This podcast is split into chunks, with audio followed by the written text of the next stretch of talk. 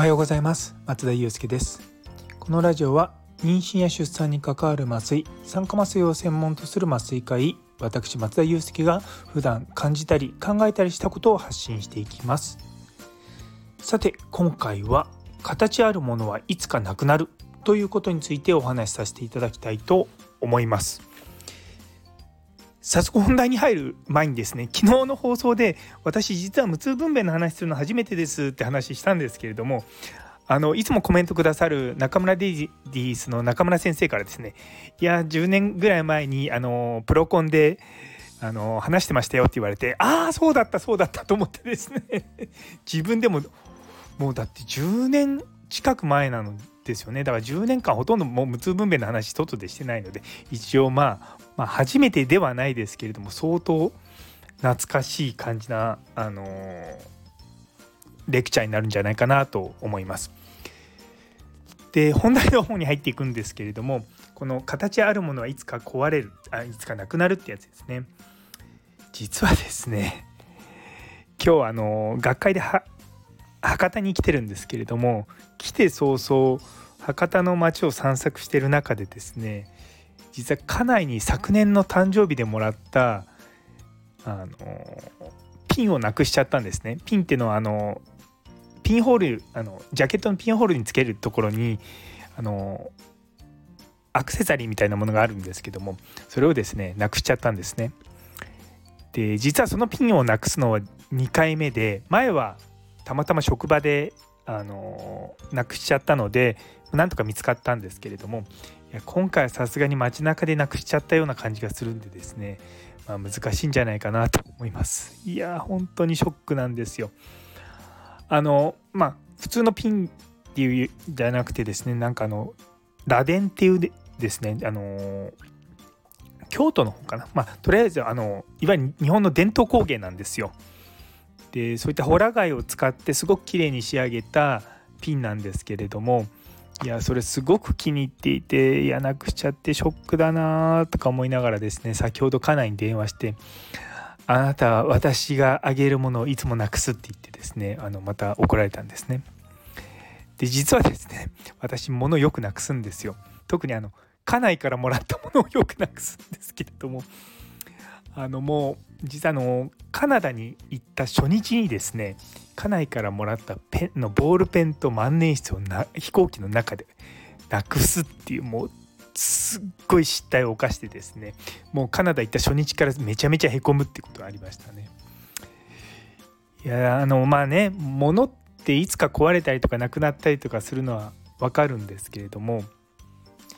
やっぱりこう物をなくしてしまうとすごくショックなんですよ。で私は大体そのなくしたらなくしたその日に気づくことが多いのでいやもうそっからですねひたすら今日もなんですけども探したりとかしてもなかなか見つからなくてうわどうしようとか思いながらですね あのちょっとへこんでおります。まああのものなんでね、まあ、また買えばいいってものもあるかもしれないんですけど ごめんなさい。なんでよりによって家内にもらったものばっかりなくすのかね、ずっと、ま、の結構気に入ってしょっちゅう使ってるからっていうのもあるのかもしれないんですけども、まあ、そもそも家内以外から物をもらうこともないかなと思いつついやふと今思い出したらあの実は学位を取った時にボールペンを医局からもらったんですけどそれもですねあそれはですねあの取られたんです。カナダで働いてる時にあのペンを取られたのでまあまあまあでもなくしたですよね。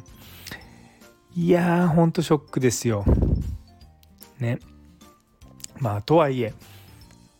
まあ極端な話まあじゃあ30年後40年後も使ってるかって言われたらあでもな家内からもらったあのピンだったら使ってたな すごい後悔後悔ですまあでもね、まあ、それは仕方がないって言い方変ですけれども、ね、気を取り直してやっていかないと時代はどんどん前に進んでいくのでって何言ってんだと思いますけどやでも本当に物なくすもそうだし、まあ、まあ、そもそも僕はあんま物買わないんですよね。結構買うのにすっごい時間かけるタイプなんですよ。例えば洋服とかもあこの洋服いいなと思ったらそこのお店にですね23回足を運んでうんどうだろうとか思ってですねあの結構じっくり時間をかけるんですね。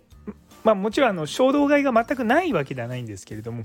基本的には熟考して熟考してこれ本当に必要かなとか考えてですね買うんですね。まああの僕いつも行ってるお店が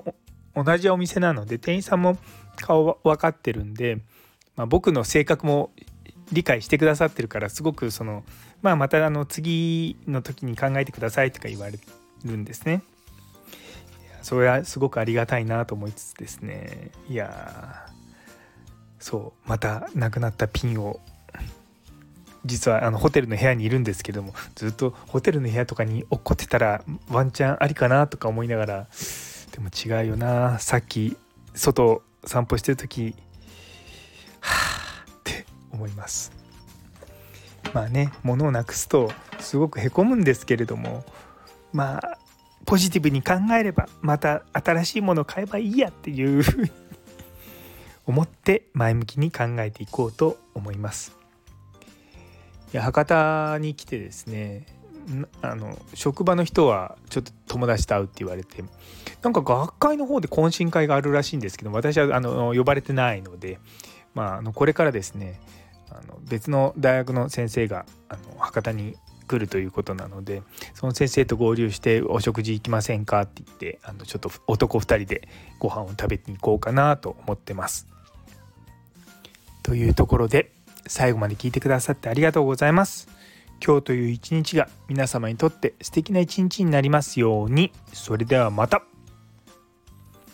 あーピンどっかに見つかんないかな。